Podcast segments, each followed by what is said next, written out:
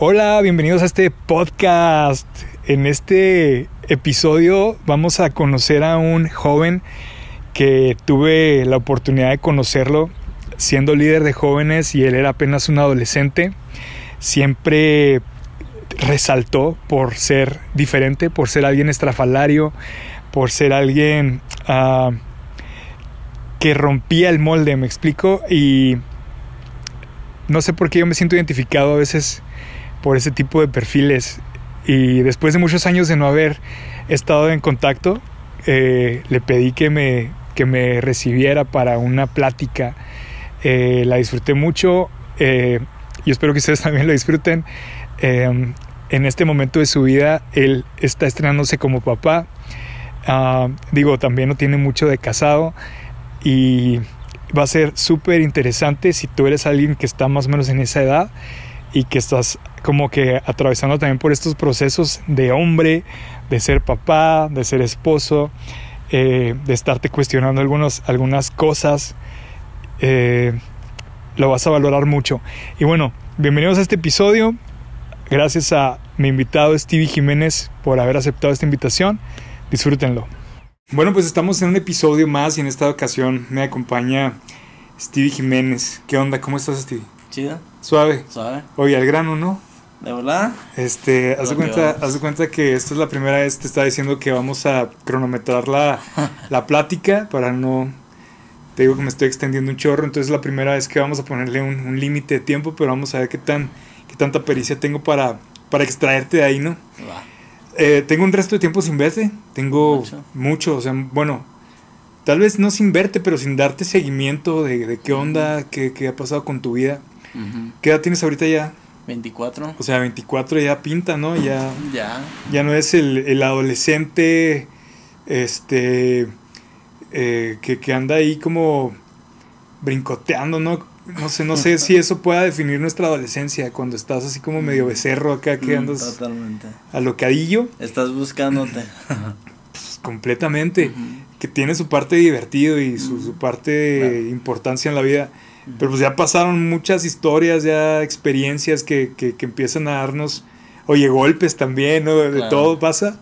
Este, y, y, precisamente esa es la parte como que, que, que que le va dando lo interesante a la vida. Si le quitáramos uh -huh. esos sabores, se quedaría medio insípida. Sí. Este, así que, para entrar, Stevie, este, resúmenos tu vida, así como tú la ves hasta ahorita, ¿no?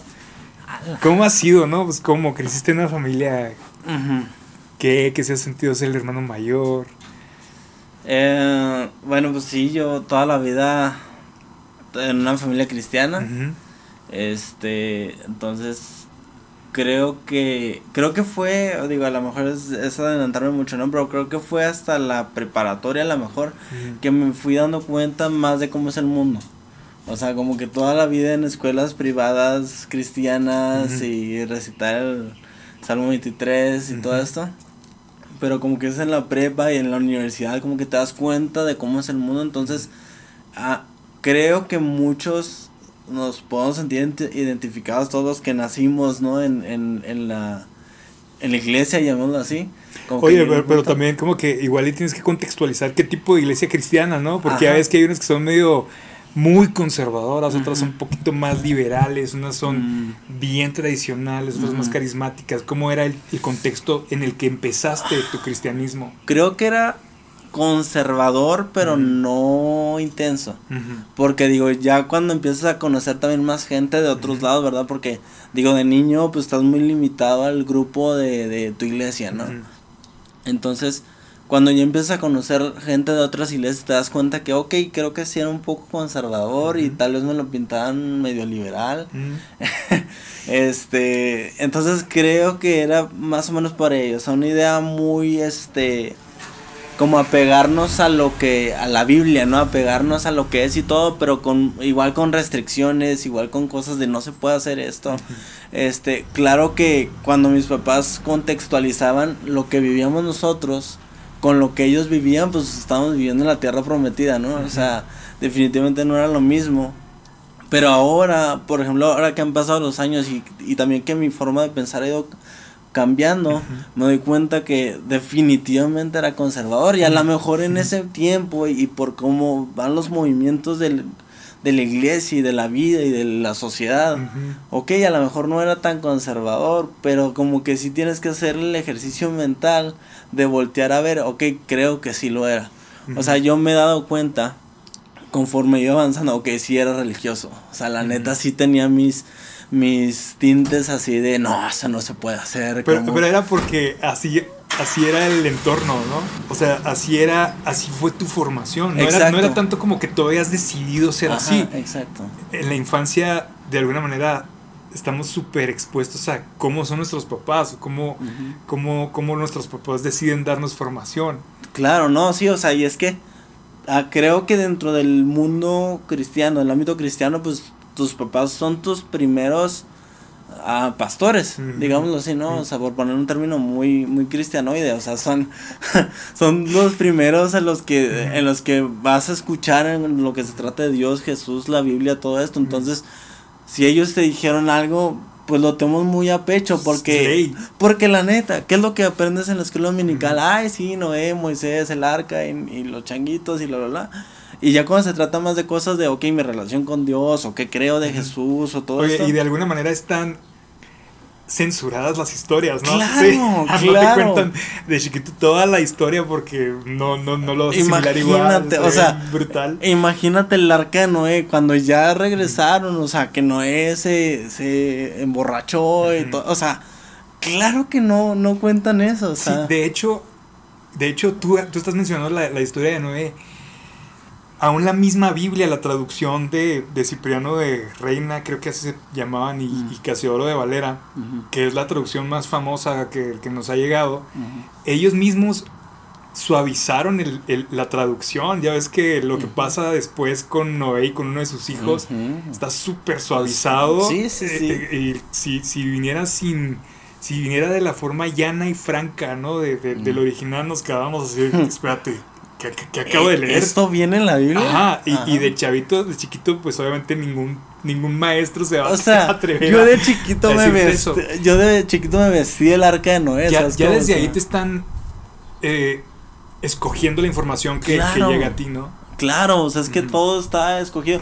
Y digo, entiendo, obviamente no le puedes hablar de un, un vato emborrachado, desnudo, que lo ve su hijo, lo habla un niño de 5 años. O sea, entiendo, hay, hay que ser selectivos. Pero creo que muchas veces llegamos al punto en el que, déjalo de otra manera, como que empezamos a vivir en una burbuja y seguimos en la, burbuja ya cuando no tenemos que, ya cuando podemos ser un poquito más, este, tenemos una capacidad de, más de criterio. De criterio, esa es la palabra, gracias. Este, de tener un poco más de criterio, como que necesitamos empezar a buscar y muchas veces, y creo que eso sí es algo en lo que me tocó crecer y tal vez en mis años de adolescencia, como de no, de no preguntar. Mm, o sea, de, solamente escuchar, creer. sentado, Exacto. Te lo tragas completito, así como te lo dijeron, así mismo te lo tragas entero. Sí, porque, porque confías en la persona que te lo está diciendo, pero... Una palabra súper densa, ¿no? profunda. Exacto, confías. y, pero también uno como, como el, emisor del mensaje, y digo, ahora lo veo y por ejemplo ahora que soy papá, o sea, como que pienso en eso, o sea, qué es lo que, todo lo que yo le transmita, mi hijo lo va a recibir.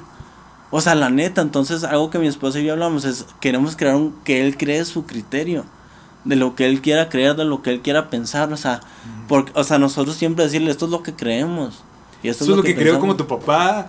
Y lo creo por esto y por aquello y todo, pero sigue investigando, ¿no? No, no significa que porque soy tu papá tengo todas las respuestas o que todas las respuestas que te van a estar 100% confirmadas. Exacto, porque sabes que esto creo que es un fenómeno en el que vivimos muchas veces como cristianos buscando que alguien nos guíe pero no, no buscamos cómo llegar al punto de alimentarnos. Mm.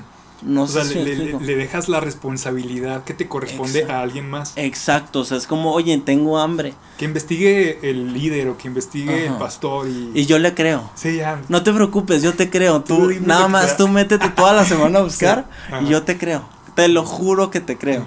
Pero allí empezamos a crear ídolos.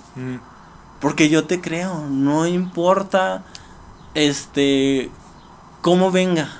Y eso está hasta bíblicamente respaldado, ¿no? De el pueblo buscando un becerro de oro a fuerza. Exacto, o sea, quiero tener aquí como todas las demás naciones un, Dios que yo pueda tocar y ver, ¿no? Y no le importaba saber que estaba muerto. Sí, o sea, y es más, cuando Dios saca al pueblo de Israel de, de Egipto, le dice, yo quiero relacionarme con ustedes, quiero tener una conexión con ustedes. Y el pueblo le dice, no, no, que, vaya el líder, que vaya Moisés, hombre. Ponlo en medio. Sí. Y después ponnos a un rey. ¿Por qué? Porque le huían a una relación directa con Dios, directa con Dios. Siempre buscando intermediarios ahí. Exacto. Y, o sea, a, lo mejor parece muy loco, pero hacemos lo mismo el día de hoy. Y que, o sea, y es muy bueno buscar predicaciones de, de, hay muy buenos predicadores hoy en día, hay muy buenos teólogos, o sea, yo tengo muchos libros porque confío y creo en, la investigación. es lo que tenemos, ni modo que, que hagas viajes en el tiempo para ir a ver los hechos, ¿no? Exacto, o sea, métete a buscar libros de los, los padres, ¿no? De, de la fe, o sea, de, de, los primeros, de la iglesia primitiva, ¿no? Qué chido, hay, hay información de eso, qué padre.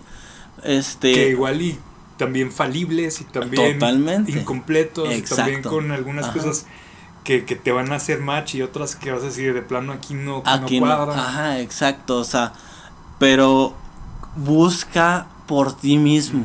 Creo que, o sea, yo estoy, yo estoy este, por terminar mi carrera en teología. Entonces, uno de mis, de mis enfoques principales al momento de yo enseñar, yo compartir, siempre ha sido el llevar a la gente este, a busca por ti mismo. O sea, es muy bueno, eh, nunca voy a decir que no es bueno ir a la iglesia, que no es bueno escuchar predicadores, que, o sea, es, es útil, es bueno, nos enriquece, nos, nos alimenta, qué chido, yo he sido bendecido por muchas predicaciones, por muchos libros, por mis mismos maestros, pero hace poco que estaba estudiando el libro The Writings of John de este, no, no, Marvin Pate, se llama, y vienen cosas muy interesantes, estaba leyendo otros comentarios del libro de Juan, pero este, llegó con mi esposa y le dije, es que mira, encontré que esto, esto y esto y esto y esto, pero lo que yo creo es que esto y esto y esto. Por esto y Por esto, y con un argumento también que sustenta tu Claro, porque digo, es que cuando tú ves que pasa esto, te das cuenta en la historia. Digo, también, o sea, yo que me he estado entrenando, digamos, profesionalmente para estar buscando estas cosas, me empiezo a dar cuenta y empiezas a ver como que conexiones y cosas y ah canijos o sea ve esta historia que pasó y ve esta palabra en el griego o sea las implicaciones que tiene no o sea y te estás ahí como 40 horas con una sola palabrita y es como ah entonces creo que esto es lo que está tratando de decir y también me doy cuenta con Marvin Pate aunque es un excelente teólogo estoy muy en desacuerdo con muchas cosas que dice. Pero porque me he puesto a porque leo su libro no para creer todo lo que me dice, sino para ver qué es lo que yo voy a creer.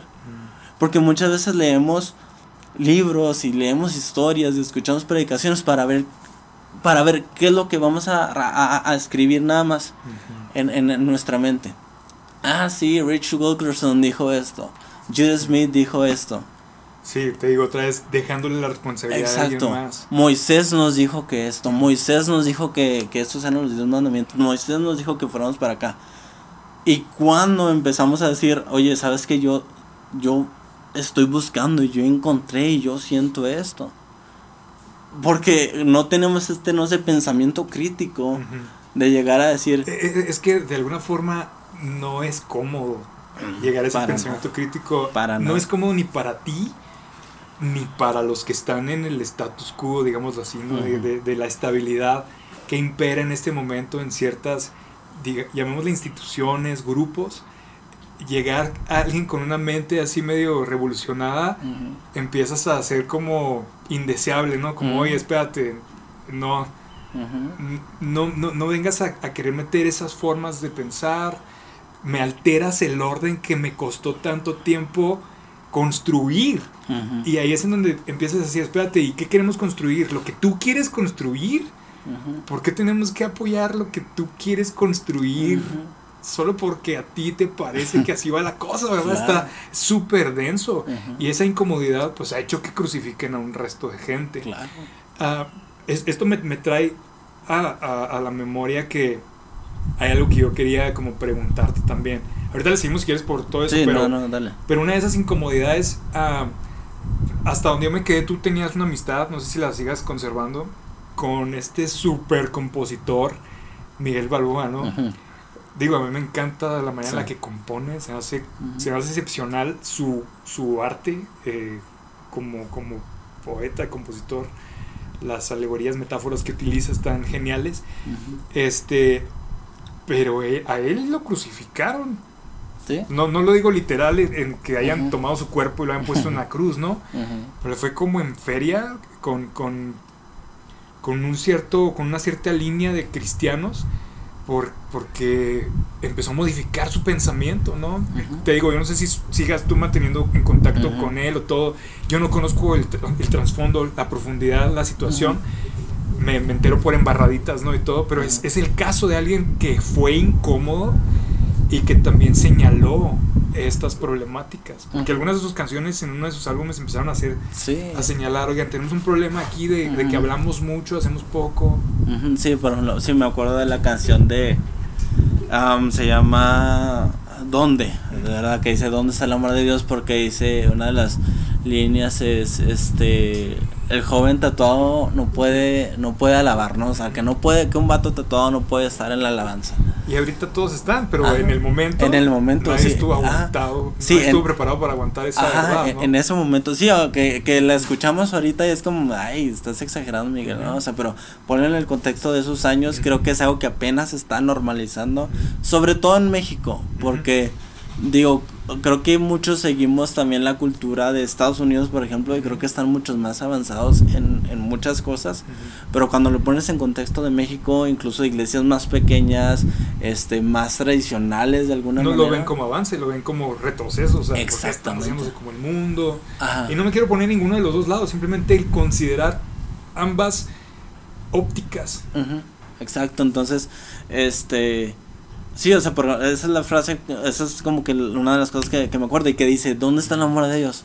O sea, ¿dónde, ¿dónde quedó, no? O sea, porque hablamos, sabemos predicar, sabemos cantar, sabemos componer, sabemos todo, pero nos olvidamos de amar, que al final del día es eso. Es lo importante, ¿no? Está prohibido hasta que el hijo del pastor lo hace, ¿no? Claro, totalmente. Esa es como que la, la línea, ¿no? O sea, ese es el Sí, y esa es otra, esa es otra. Que neta, podríamos hablar horas de eso. Cómo el liderazgo se es, o sea, digo, todo esto no lo hablo de todos los lugares, ¿verdad? O sea, de forma general. ajá, de forma general. Claro, y, hay muy buenas excepciones y qué bueno que haya excepciones, ¿verdad? Pero algo que se puede ver es que el liderazgo muchas veces se mantiene para los los de adentro, los que están cerca, los que es o la familia. O los que piensan igual. Exacto. No piensas como yo. Ya, enemigo. Enemigo. Ajá, ni siquiera es como, bueno, pues te pongo ahí en este ministerio, ¿no? Lo que sea. No, eres mi enemigo. Que eso es, o sea, ya, ¿qué onda? O sea, no puedes aceptar. No puedes aceptar las dudas, no puedes aceptar una, visión una visión diferente a ti. O sea, o sea que no, no aguantaríamos a Jesús en esta época claro que llegara, no. Jesús sería, o sea, yo me imagino, o sea, neta, yo me imagino a Jesús muerto a los tres días. O sea, digo, a lo mejor se escucha muy feo, pero esa es la neta, o sea, sería un, una, que digo, claro que había, habría, hoy, hoy en día hay muchas maneras de ver el mundo y la vida y la fe y todo, entonces creo que claro que tendría sus seguidores. No sé si has visto la serie de Messiah en, en Netflix. Y algunos, algunos de los capítulos. No, hombre, te la recomiendo porque te hace. O sea, te maneja mucho como, como si Jesús viniera. Que mi lado, o sea, te voy a ser muy sincero, mi lado teológico es como, no, o sea, claro que no haría eso, ese tipo de cosas. Pero, es, como un ejercicio de imaginación de cómo reaccionarías. Exacto. Es como, fíjate, yo alguna vez pensé esto, hay muchos que se dicen ser protestantes o, que se vienen por la línea de, Martín Lutero, ¿no? Pero que no aguantarían a un Martín Lutero en sus grupos. O sea, porque Martín Lutero puso el dedo en la llaga protestó, señaló, levantó la voz, convocó. Y, y ¿quién en esta época aguanta a alguien que hace eso? Al contrario, ¿no? empiezan a decir, hey, cuidado con ese, trae ideas raras, este, pues no, no, lo queremos censurar, pero bien que te están censurando ahí por abajo de la Claro, ¿no? o sea, te están mandando mensajes, te dicen, hey, cuidado con eso, ¿qué onda con eso? Creo que entre más plataforma tienes, es, es un poquito, al mismo tiempo que es muy público las amenazas y las cosas que te dicen y, por ejemplo, pienso en una persona que admiro mucho como Jesús Adrián Romero, que le llueven las, las críticas y las cosas así. Este, entonces entre más, entre más plataforma tienes, más te caen. Entonces si llegas a tener una idea que no cuadra, que te puedo hablar de Jesús Adrián Romero también. ¿no? Las ideas estas que lo metieron en el ojo del huracán. Exacto. que se iba a ir a pedir algo o algo así. Sí, sí, sí. o sea, no, y ha hecho más todavía. Entonces, este por ejemplo, su hijo también, o sea, Adrián a mí se hace, o sea, el hijo de José Daniel se hace un pensador moderno. Una mente revolucionada, Sí, totalmente Su música, la de Simulacra, yo soy súper fan. Digo, aquí son confesiones. Ajá. Pero los cristianos no estuvieron listos. No, no, no, fue, fue un ataque tras ataque tras ataque. Y yo escucho esa música y, no sé, la siento tan honesta, tan real, tan cruda. Y artísticamente y a un nivel muy alto. Uh, no, sí, sí. Y esa es la cosa, que también como, como cristianos, o sea, tú como músico, yo como pseudo músico, lo oímos a la buena calidad, lo oímos a las cosas. A lo mejor no la buena calidad, pero lo oímos a las cosas que son diferentes del mi, la, si, la, mi, ¿sabes cómo? O sea, o sea, le oímos a, a, a, a, lo que nos, nos pues a lo que no nos haga levantar la mano el domingo. Nos, nos gusta mucho la zona de confort. Claro. Nos gusta lo que no nos reta, lo que no nos exige pensar un poquito más. Y lo más fácil es pues censurarlo, apagarlo, criticarlo. Sí, ponerlo como malo. para mí el, álbum de Simulacra es de los álbumes mejores, mejor producidos que hay de, Totalmente. de música dentro del, del ámbito que se etiqueta como música cristiana, ¿no? Pero yo sí creo que no estuvieron listos y simplemente lo apedrearon. No lo apedrean físicamente, es con palabras, es con, con descalificaciones, diciendo ya apostató de la fe. Y, y, y, prácticamente es donde te das cuenta que hay un nivel de ignorancia que no aguanta, no resiste que lo hagan pensar, que no, no, no resiste las, las, preguntas difíciles, ¿me explico? Las dudas. No nos gusta en, creo que dentro del ámbito cristiano no nos gusta la palabra duda. Mm. No. está peleada por porque esto se trata de fe, pensamos que no hay lugar para que duda. no hay lugar para duda, exactamente. Hay un, este, sigo un, un autor en, en, Twitter que escribió un libro que se llama La santidad de cuestionar todo. Se llama mm. David Dark. El, el autor es muy buen pensador. Este, y la neta no he leído el libro, no lo he podido comprar, pero cuando investigué qué se trataba, la primera frase así de la contraportada, ¿verdad? Como te, te hablan del libro es, tu Dios es suficientemente grande para que puedas cuestionar de él. Hmm. O sea, porque, ah, por ejemplo, eh, precisamente en el, en el de simulacra decía, las dudas te agigantan. Me encanta esa frase, yo creo que es una de las frases que, que más me gustan de ese, de ese, de ese álbum, que dice, las dudas te agigantan, porque la neta es que sí cuando empiezas a decir, oye, ¿qué si esto? Cuando empiezas como que a cuestionar lo que siempre creíste, lo que, lo que siempre fue establecido y que te sabes de memoria desde los cinco años, y dices, oye, ¿qué tal si, si te lo voy a poner en, algo de la Biblia, ¿qué tal si este vato sí es el Mesías? Empezar a cuestionar y a que, que, seguramente fueron preguntas que se hicieron las personas que vivieron en Exactamente. el momento de Jesús. Porque unos decían si es, otros decían no es, ¿de qué la me voy a poner yo? Exacto, imagínate a Pedro, oye, ¿y si no es? Estamos equivocados. Exacto. Estamos en el mando equivocado. ¿Sabes por qué? Porque cuando empiezas a estudiar la historia, los mesías se levantaban cada, tres semanas. Sí. Hasta ahí Gamaliel menciona unos nombres, ¿no? De, Exacto. Cuando les dice que, que dejen de andar persiguiendo a estos cristianos. Sí, porque dijo, mira, si no es. Hace un rato se levantaron estos y se disolvió el rollo, no pasó nada. Se levantaron estos otros, terminaron todos muertos. no vayan a estar peleando contra Dios. Por eso mismo, cuando, cuando ponen a Jesús y a Barrabás, dices, a, dicen, ¿a quién quieren? Y, y la gente dice, como Barrabás era un celote y, peleaba por el nacionalismo de Israel, dice la gente, digo, obviamente influenciada por los fariseos y todo, ¿no? Pero dice la gente, preferimos un vato que sí está peleando por levantarse en contra de Roma que este cuate que dice al César lo que es de César y a Dios lo que es de Dios. Equivocadísimos, ¿no? O sea, hicieron la peor elección que, pudieron haber hecho. Y, y, no es igual a la advertencia que, que recibió el pueblo de Israel antes de escoger un rey, que Samuel les va y le dice, oigan, dice Dios que sí, que está bien, que les va a hacer un rey, más que este rey va a mandar a sus hijos a la guerra, este rey va a pedirles los impuestos, este rey va a hacer esto y aquello y otro. Simón, queremos un rey, no me importa. O sea, a conciencia escogían equivocadamente. En, las palabras del Nuevo Testamento de la gente, que su sangre caiga sobre nosotros. Sí, o sea, eh, ¿hay más ignorancia que esa? O sea, y, y, lo ves y dices, ay, estas historias, hace dos mil años, no, hace 20 minutos, ¿qué pasó? Y sigue pasando, porque son, porque los seres humanos no somos originales cuando tenemos que pensar en algo cuadrado. Lo cuadrado siempre va a ser cuadrado. En Egipto hace dos mil años, hace cinco mil años y dentro de cinco mil años.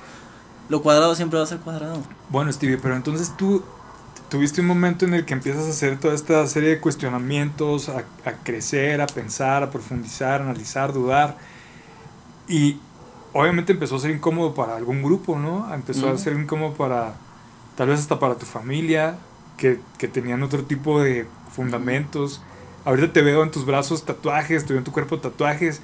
No creo que el, grupo en el que pertenecías de chiquito hubiera estado muy de acuerdo de que hicieras eso. Posiblemente esas, esas raíces estuvieron también muy, valga la redundancia, arraigadas a, a las convicciones de tus papás y que cuando llegaste con el primer tatuaje quisieron gritar el ¿cómo dicen? El, eh, eh, Cristo en, la, boca.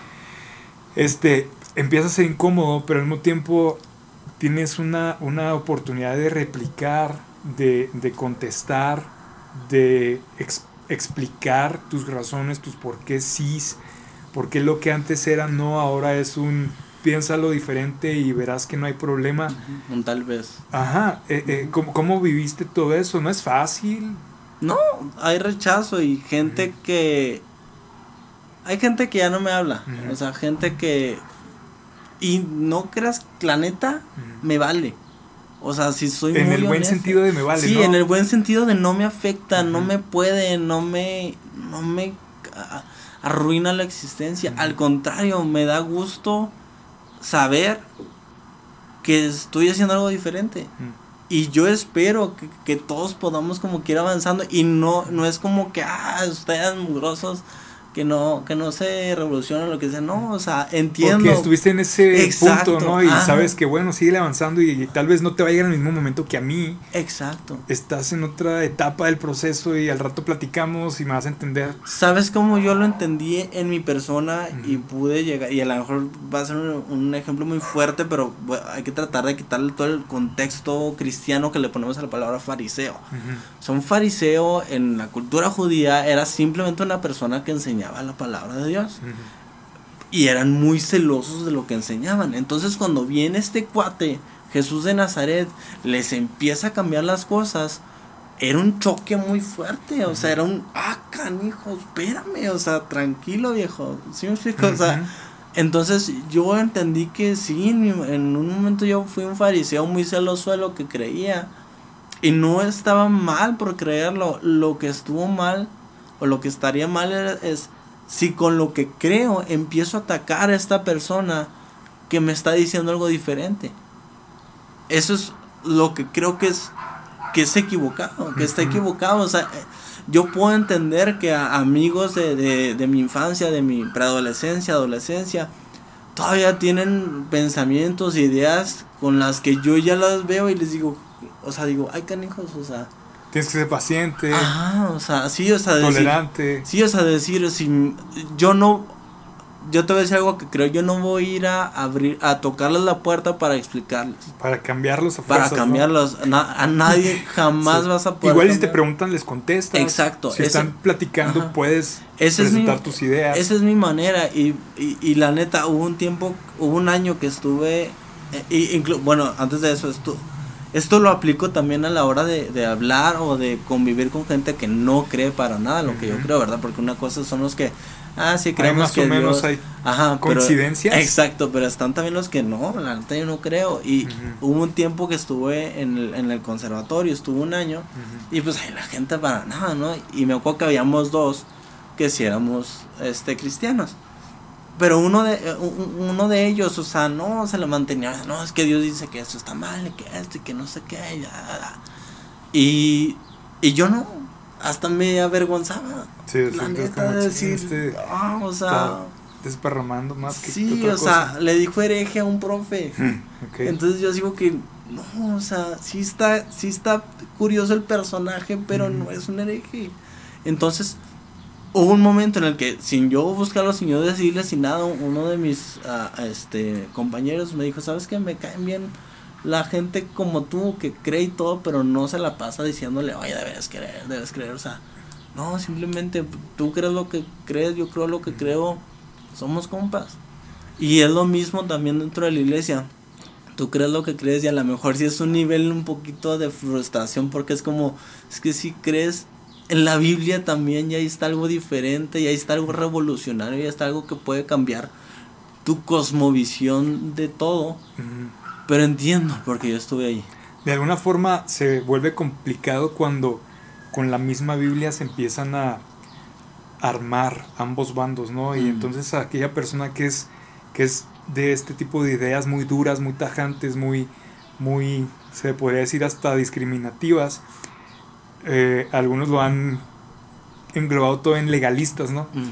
Este, e, empiezan a decir, bueno, sí, lo que tú estás diciendo ¿cómo haces que conviva con versículos como eres amigo de Dios o del mundo? Mm. No puedes andar ahí tratando de, quedar bien con los dos bandos, me explico. Y entonces ambos bandos empiezan a presentar sus defensas utilizando Biblia. Y, es donde eh, se empieza a poner como la cosa un poquito más color de hormiga porque unos ven las cosas de una forma de la misma Biblia y otros ven las cosas de otra forma de la misma Biblia. Y entonces ahí, ¿quién viene y se convierte en el árbitro de esta, de esta plática o de esta discusión que puede presentarse entre dos ideas? Recurriendo a una de las batallas más milenarias, ¿no? La salvación se pierde o no se pierde. Y ahí están. Unos sacan versículos en donde se, se, se, se, fortalece la idea de que la salvación sí se pierde. Otros sacan versículos y dicen, bueno, pero ¿cómo le haces para para lidiar esa idea con esta otra, ¿no? Y, y hay algunos que, que, se van mucho a los polos, otros que están tratando de, de reconciliar ambas ideas y, y presentar como un, una, una, una, postura que las incluya ambas. Y luego de repente es que está medio forzada esa, ese intento de quererla ver de esa forma. Pasan estas cosas, ¿no? Claro. Sí, o sea, y tienes que... O sea, creo que ahí al, al final tienes que tomar la decisión de ok, ya estuvimos en el debate, pero no, dejamos de ser amigos, de ser compas. O sea, uno de mis mejores amigos es calvinista 100%. Yo no puedo creer lo que él cree y, y, yo amo ese vato. O sea, y me podría meter en debates y debates y debates con él y al final decirle, carnal, te amo y eres neta una persona muy importante en mi vida y qué chido verte y vamos a echarnos unas tortas. O sea, porque hemos llegado, o sea, ambos hemos llegado a la conclusión dentro de nuestras pláticas de decir, es que son cosas que, que, que creemos. O sea, yo por ejemplo, y a lo mejor también eso es un tema muy candente del catolicismo. Yo tengo ya meses buscando mucho del catolicismo y no me no me considero este no no creo la verdad llegar a creer por completo, ¿verdad? Hay muchas cosas en las que no estoy de acuerdo, pero eh, sigo muchos este sacerdotes y y este y padres y la neta no no sé como que todas las, las líneas verdad obispos y todo lo que hay. Pero digo es que es dice Emerson Noveney es más lo que nos une que lo que nos separa y lo que nos separa que son ciertos dogmas, ciertas doctrinas, ni siquiera teología, doctrinas que son enseñanzas. O a rituales. O rituales, exacto, que neta no tienen ningún Ah, de verdad ningún este ninguna trascendencia.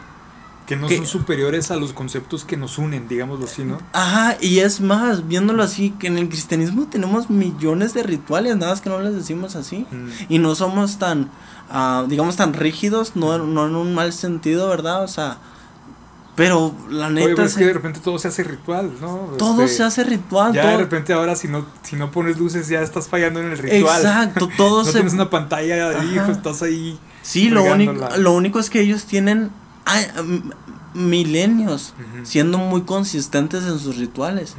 Y nosotros, o sea, bueno... 10 años, ¿no? Sí, 10 años en los que Hillsong nos enseñó cómo hacer las ah, cosas. y, y ya, ok, está bien, vamos a hacerlo así, pero o sea, de verdad es, es más lo que nos une que lo que, lo que nos separa. O sea, de verdad que yo sigo y, tengo también libros de autores este que, que, son católicos, ¿verdad? Y tú ves también este personajes actuales, ¿verdad? O sea, por ejemplo, James Martin, este que es que es un eh, que es un la verdad no sé el término este exactamente, pero que es un jesuita, este que es de la rama católica dice cosas increíbles, muy hermosas y cosas que dices, híjole, o sea, te llena el corazón. Pero para algunos el simple hecho de que tú menciones católico ya, hizo que te reprobara. Exacto. Ya, te tachó, ya, ya cerró sus oídos, ya está bloqueado. No puede sacar la idea de que tú estás este, con, construyendo Babilonia, la ramera. sí, sí o no, o sea, ya se, se, bloquearon, ya te van a estigmatizar, vas a tener una etiqueta de estás confundido, estás mezclando todas las cosas, no, no pueden ya verte de la misma forma. y, y, y, ahorita que tú estabas diciendo algo sobre esta parte de, de, de cómo, cómo queremos convencer a todos de, de, que nosotros tenemos como la idea suprema, ¿no? me, me acuerdo de un caso me acuerdo mucho de esta historia porque tengo un primo que se llama como este personaje, Husay, que era un consejero de David. Y que cuando David anda ahí con todo su problema con Saúl, no es cierto, no era con Saúl, era con uno de sus hijos, eh, mandó a Husay a, darle un consejo a este que estaba haciendo el levantamiento. Y entonces el que estaba haciendo el levantamiento tenía sus propios consejeros. Y uno de ellos dice la Biblia que todo lo que decía era palabra de Dios, ¿sabes? O sea, imagínate qué intenso que eso venga en la Biblia, ¿no? Que, que, todos los pronósticos que este hombre hacía eran certeros. O sea, si decíamos que la guerra íbamos a ganar, era porque Dios iba a respaldar esa, esa toma de decisión. Entonces llegó a Husay y da un consejo distinto al que había dado el otro, no me acuerdo de su nombre, posiblemente Aitofel, no sé, ¿verdad? se hace que ni, ni, le das caso al nombre, pero Husay sí, te digo, te digo porque me queda muy marcado por mi primo. Claro. Y entonces el rey está decidiendo entre ambos consejos y toma la decisión de seguir el consejo de Husay, que por cierto era para confundir, ¿verdad? y, y, Dios permite que, que, ese sea el consejo que toma el rey, aunque era un consejo confuso, y el consejo que había dado correctamente el otro no lo toma. Entonces se va tan indignado el otro que se suicida, Steve. O sea, se suicida. Cuando yo leo eso, digo, así de aferrados queremos a tener siempre la razón, ya que se tome en cuenta, por cierto, lo que decimos nosotros. Damos consejos queriendo que los hagan. Y posturas. Y posturas y doctrinas. O sea, porque a, qué líder no le gusta que lo que él piensa sea lo que finalmente se imponga. Claro, imagínate qué bonito decir, quiero que todos hagan esto. Se hace. Pero cuánto orgullo hay de por medio que al no hacerse como tú querías, te vas y te suicidas. Entonces sí quiere decir que hay un buen de ego involucrado en estas situaciones que nos hacen no soportar que alguien siga lo que otro dice y no lo que yo dije. Exacto, o sea, quieres probar tu liderazgo, que alguien te diga, no quiero hacer eso que dices tú, y cómo reaccionas. ¿Cómo vas a reaccionar? O sea, ¿cómo ahí te das cuenta es un pequeño tirano, ¿no? Exacto, porque, o sea, hay quienes dicen, o sea, creo que una buena reacción podría ser, ok, explícame por qué, ¿verdad? Porque como líderes nunca vamos a tener una visión completa de todo. Como líderes nunca se va a ver, no se va a poder ver todos los ángulos. Y cuando tienes, por ejemplo, o sea, pastores que tienen un grupo de, de líderes, de personas, ¿verdad? Que los ayudan. Tienes que tener la sensibilidad y la humildad de escuchar a los que te están siguiendo. Y, y de temas que posiblemente en verdad no dominas, ¿no? Exacto. En estos momentos donde está pasando lo de la pandemia mundial, ¿no? Este, ¿cuántos no han querido empezar a opinar como científicos no siendo su área de especialidad? Y se, se, se, ven muy mal, dejan muy, muy mal parada a la gente que los escucha. Y eso pasa no nada más en las cuestiones científicas, pasa también en cuestiones políticas, políticas. Eh, deportivas.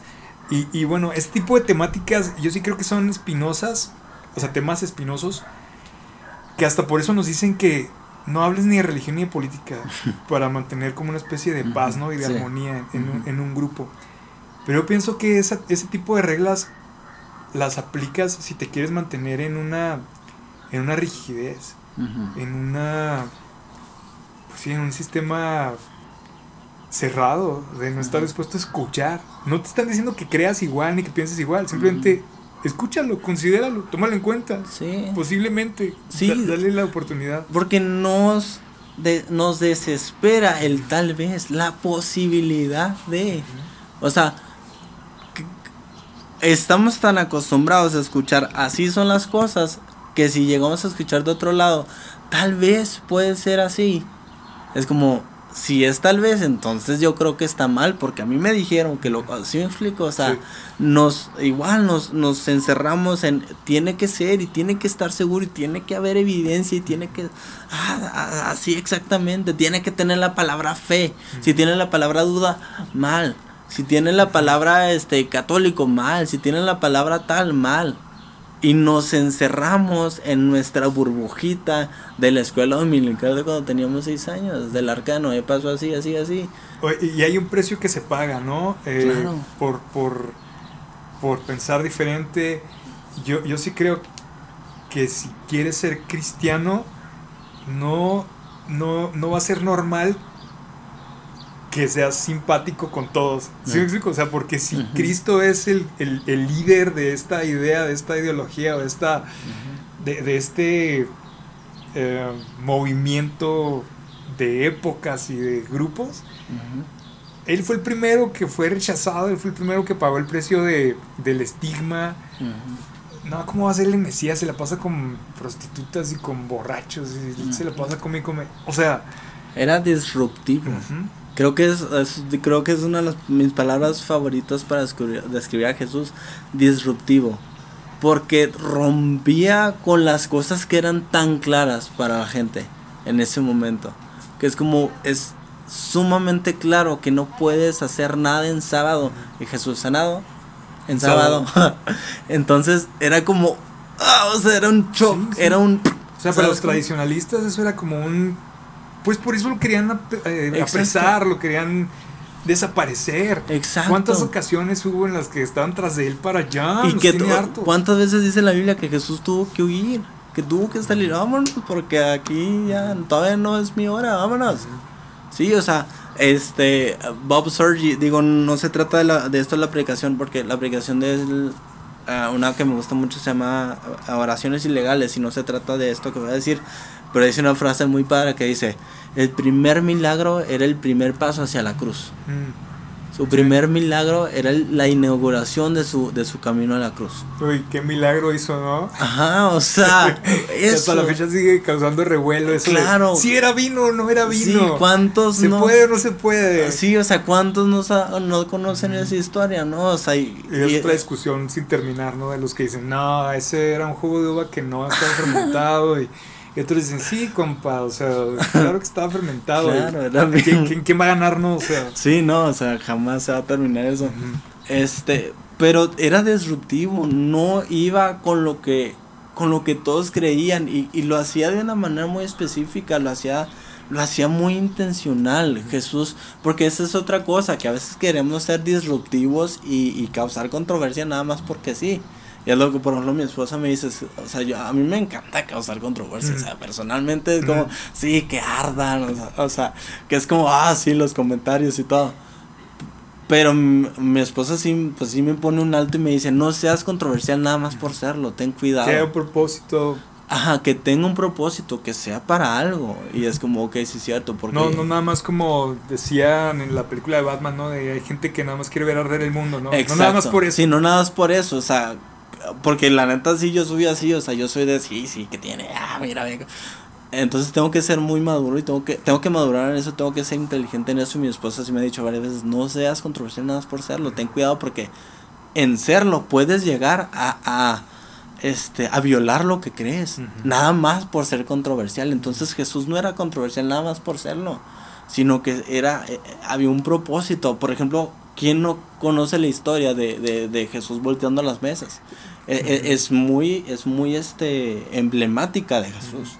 ¿verdad? Y porque demuestra una emoción muy fuerte, muy, muy intensa, o sea, pero ¿por qué lo hizo? Porque estaban vendiendo en el lugar donde los gentiles podían ir a orar. Jesús dijo, en serio, están vendiendo sin, sin pensar en que los gentiles no pueden venir a orar a Dios, porque ellos también tienen un lugar en la mesa, porque ellos también tienen un lugar en el templo, en ese momento que era el templo, ¿no? O sea, y están aprovechando este lugar para, para vender y vender cosas piadosas, ajá, sus intereses y ay, si vendemos para que hagas tus sacrificios en el templo. algunos han comparado eso con, con las cuestiones estas de las iglesias actuales, de tener una cafetería, de tener una librería.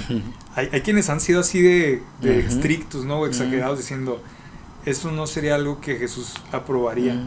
Yo me guardo mis reservas para emitir mis opiniones de esas cosas pero si hay gente que lo ha puesto al mismo nivel de lo que estaban haciendo en aquel tiempo los que estaban en esas mesas. ¿Sabes por qué? Yo sí voy a decir lo que creo. porque no se lee la Biblia en el contexto que hay, porque nada más vemos y escuchamos en, en, en, la iglesia y el domingo que ah, Jesús levantó las mesas de los que estaban vendiendo en el templo. Pero ¿por qué lo hizo? O sea, porque si nada más lo creemos así, la neta, es un Jesús muy racional, este, iracundo, sin, un propósito, sin control. O sea, y cuando empiezas a ver todas las historias de todo lo demás que hace, es como, se me hace que no, ese es el Jesús que todos los demás evangelios enseñan. Porque, entonces, ¿por qué volteó las mesas? No lo hizo porque estaban vendiendo, era, era algo común, no, no era algo malo. Lo malo es que estaban utilizando eso para impedir que otros este, vinieran a, adorar a Dios. Que los gentiles pudieran orar a Dios. Los gentiles que ahora habían adoptado la fe judía, que no eran judíos de nacimiento, pero que habían adoptado esa fe, que pudieran venir a, a adorar a Dios, a orarle. Entonces, o sea, porque eh, muchas iglesias sí, no, nosotros ni, ni, ni el de las papitas lo vamos a dejar que se pongan aquí afuera. Pero si este dato viene vestido así, no lo dejes entrar. Estás haciendo lo mismo. Sin mesas para voltear, pero con el, impidiendo que otros impidiendo que otros entren. Qué intenso. Nos queda poquito tiempo, este, este ha estado súper interesante esta plática. Ah, ah, ah, yo me acuerdo que tú hacías música, eh, inclusive vi algunos videos que te ayudó Javi. Mm. Muy padre video, la verdad. Bueno, Javi hace unas cosas increíbles, ¿no? Este, ¿qué onda con toda esa intención? ¿Está, está vigente? ¿Sigues, ¿Sigues queriendo sacar música? ¿Estás haciendo contenido o algo? Tengo proyectos musicales, sí, de cosas que quiero hacer. Este, de hecho, justo hoy estaba trabajando en, algo. Ahorita lo más reciente que he hecho es que escribí un libro. Este se llama The God Who Cries With Me, el Dios que llora conmigo. La temática del libro es en sí que cuando nos sentimos tristes, cuando nos sentimos ansiosos, cuando nos sentimos deprimidos, que es una enfermedad, este, cuando nos sentimos todas estas emociones, como que muchas veces en la misma iglesia es como no te puedes sentir triste porque no estás reflejando a Cristo. Eres chafa. Eres chafa, estás mal, no puedes. ¿Cómo puedes estar triste si el gozo de la salvación, de la salvación y la cruz? Y... hay una frase que me gusta de um, Happy Givers, que es un non-profit, que dice, es bueno, e, es, está bien tener a Jesús y a un terapeuta. Mm. Porque es como, no, es que yo, o sea, no, es que toda mi, toda mi alegría y mi emoción debe venir de Jesús y de Dios y lo que ha hecho. Y, y llegamos a tener momentos, y ahorita con la pandemia, en las que estamos todos estresados, todos frustrados porque no puedo hacer y qué hago y tengo que estar en la casa y, y, y empieza a afectar tu, y, en este, En este asunto todos somos diferentes, ¿no? Hay, hay alguien a quien le puede no afectar en lo más mínimo, al contrario, lo puede impulsar, lo, puedes ver mucho más fresco, mucho más entusiasmado, pero no todos somos iguales. Hay alguien que está ahorita diciendo, ¿y de aquí a dónde? ¿Cómo? Este, no todas las personas viven con la familia, no todas las personas tienen amigos que estén al pendiente de ellos. Digo, de todo se, se harta uno, ¿no? Uno puede pensar hasta hartarse de la la, la, forma de socializar virtualmente. No sé si has visto que han bajado los números de la gente que está haciendo los servicios en línea por todos lados. O sea, claro. uno, uno necesita también ese estímulo eh, físico, material, o sea, el tocar, o sea, el sentir, que, que todos mis sentidos estén siendo estimulados. Entonces estás dentro de tu casa y empiezas a Sí, puedes estar con, tu esposa, con tu bebé. O sea, yo que tengo un bebé recién nacido, tiene tres meses, estoy, estamos encantados con él, pero sí tenemos momentos mi esposa y que es mucho estrés. Porque estás en cuatro paredes todo el día, no puedes, no puedes salir. No es como que, ah, estoy decidiendo, no, no, no, no puedes salir. Entonces empiezan a salir todas estas emociones y prácticamente el libro habla de, oye, esas emociones están bien, son humanas. Jesús lloró. Jesús están incluidas en el paquete. Están en el paquete. No las elimines. Exacto, y más que todo Dios nos puso eso en el paquete. No para no para deshacernos de ellas o esconderlas o decir, "No, no, no, no puedo hacerlo, no puedo no puedo verlas, no puedo sentirlas." No, creo que Dios las puso ahí para conectarnos con él. Como herramientas. Exacto, algo que, que digo en el libro es que algo, o sea, algo que yo he reflexionado acerca de las emociones es que todas nos pueden llevar a Dios. Si me siento triste, puedo ir con Dios y llorar con Él y hacia moco tendido, Dios, me siento así y, y, tengo la seguridad de que Dios se va a sentar ahí conmigo, me va a abrazar, va a llorar conmigo, por eso es el título, el Dios que llora conmigo, va a llorar conmigo y me va a decir, todo está bien, me abraza, me consuela, si estoy enojado, puedo ir con Dios, Dios está enojado por esto, Él me va a escuchar, me va a decir, no dejes que se ponga el sol sobre tu enojo, me va a explicar las cosas, me va a ayudar a tranquilizarme. Si estoy feliz, va a gritar y cantar y saltar conmigo. O sea, no es un Dios distante, no es un Dios que está, uh, que es un extraño de la experiencia humana. Es un Dios que se relaciona con nosotros y no solo a través de la Biblia, no solo a través de la comunidad de la iglesia, no solo a través del pensamiento entre amigos, que Dios se relaciona con nosotros de muchísimas, muchísimas maneras, pero una de ellas es en la solitud de nuestras emociones, de decir, hijo, me siento así, Dios, sí, te entiendo, entiendo lo que sientes, entiendo lo, por lo que estás pasando. Entonces, básicamente de esto habla el libro, porque creo que ahorita estamos en, un, en una situación mundial en la que está surgiendo todo esto. Pero cuando esto termine, vamos a, seguir teniendo emociones. Hay gente a la que le, le, pasa inadvertido, ¿no? Que algo está pasando. Que puede ser así como que, ah, ok, pasó. Wow. Eh, pero hay otros que los está marcando para siempre. Para siempre. Se les está dejando una marca profunda en su alma, lo están experimentando, como te decía, de forma distinta. Ahora, esto obviamente te lleva a tener una experiencia que te puede llevar a tener más control emocional, a tener de alguna forma una conciencia de esa que ahora le llaman inteligencia emocional, a no dejarte gobernar por tus emociones, ayudarte, ¿no? A entenderlas, a, conocerlas y sacarles provecho. Eh, y, precisamente no, no renunciando a vivir lo que, lo que estás viviendo. Yo, yo creo que viví una un momento en mi vida de... Yo creo que fueron ataques de ansiedad. Nunca me diagnosticaron ni nada por el estilo, pero yo creo que es algo que podría entrar dentro de un diagnóstico así. Pensamientos bien negativos, que me va a morir, no, no va a salir nada bien. Y duró un rato. y, y yo sí me acuerdo de una oración que hicieron por mí, en la que esta era la oración de Dios, gracias porque Eduardo está pasando por esta situación para que sienta lo que otros sienten y que pueda ponerse en su lugar. te, lo estoy parafraseando. Y cuando estaban orando por mí, pues yo estaba pensando, ¿qué les pasa? O sea, ¿cómo le puedes dar gracias a Dios porque estoy viviendo esto? Pero una vez que lo, que lo, viví, tuve un poquito más de empatía con la gente que estaba atravesando tribulaciones, problemas difíciles, eh, dolores en sus vidas. Y yo sí tenía mucho la enseñanza esta de, ah, cálmate, pues Dios está contigo ya, aliviánate, sí, por favor, y sal adelante, ya, ya, levántate, ya, no te quiero ver, ¿sí sabes? este, muy simplista. No sabes también que el dolor tiene sus procesos, tiene sus porqués, sus, sus, razones de ser.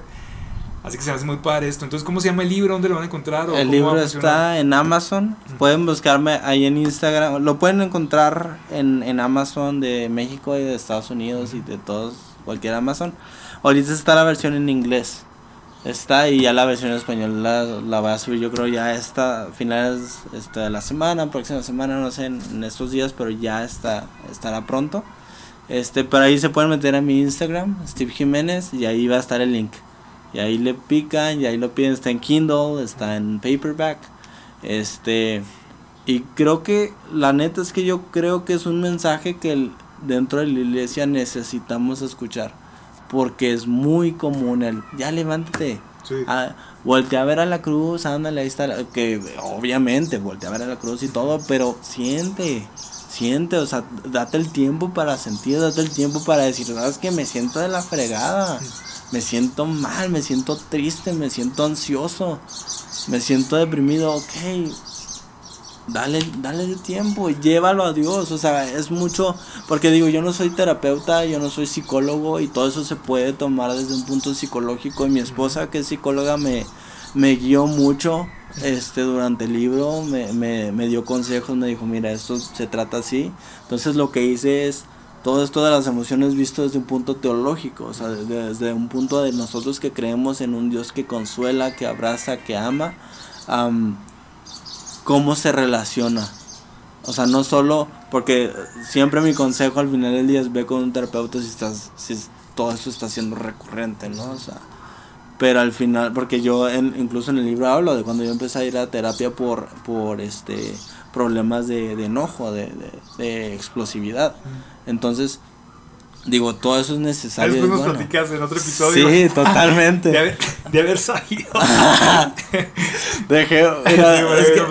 lo hice este. A propósito para dejar un hilo ahí. Sí, Oye, pues ya, ya lo armamos, ¿eh? Ya, ya cumplimos con la hora y se me hizo muy, muy padre, muy aprovechado, eh, sin desperdicio.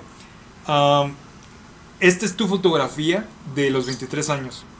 24. Perdón, 24 años. En un rato, en un rato volvemos a hacer otro. Ah. Ah, digo, no, no quiero esperarme 10 años, pero ahorita eres así, ahorita piensas así, ahorita las experiencias que has tenido te han llevado a esta forma de, de ser. Antes de irme nada más, ah, hay una pregunta obligada en, este, en este podcast, eh, que es, ¿quién eres, verdad? ¿Tú cómo contestas esa pregunta? ¿Quién eres? ¿Quién soy? Ah me gusta pensar de mí mismo y a lo mejor voy a ir cambiando este concepto, pero me gusta pensar de mí mismo como un aprendiz. Me gusta aprender y, y para aprender hay veces que tengo que desaprender y eso es lo que no me gusta aprender. Pero hay veces que tengo que aprender y todo en la vida te enseña algo. Un tío dice, todo es escuela, todo te enseña y mi papá ¿Tu me tío dice... Agustín? No, otro, ah, tía. Ya acabo porque lo tengo muy, muy, fresco. Este, mi papá me dijo eso hace muchos años y nunca se me olvidar. Me dijo, cada vez que aprendas algo nuevo, dite a ti mismo, no sé nada. Mm. Porque hay mucho que aprender. Mucho, mucho que aprender. Entonces estoy aprendiendo a ser buen esposo. Mm. Estoy aprendiendo a ser buen papá. Estoy bueno, aprendiendo a ser buen ciudadano. Estoy aprendiendo a ser a no ser tan controversial nada más porque sí. estoy aprendiendo a ser teólogo. Estoy aprendiendo, entonces, esta es mi búsqueda. Y estoy aprendiendo a buscar también. Entonces creo que, creo que eso es como me gusta pensar de mí mismo que estoy aprendiendo y batallo. Y es difícil aprender, porque a veces que tengo que desaprender, pero al final del día creo que eso es lo que soy, un aprendiz. Un aprendiz de lo que pasa, de todo lo que se puede aprender, vamos a aprender. Qué padre. Vámonos pues. va. Uh, hasta la próxima. Ahí estuvo.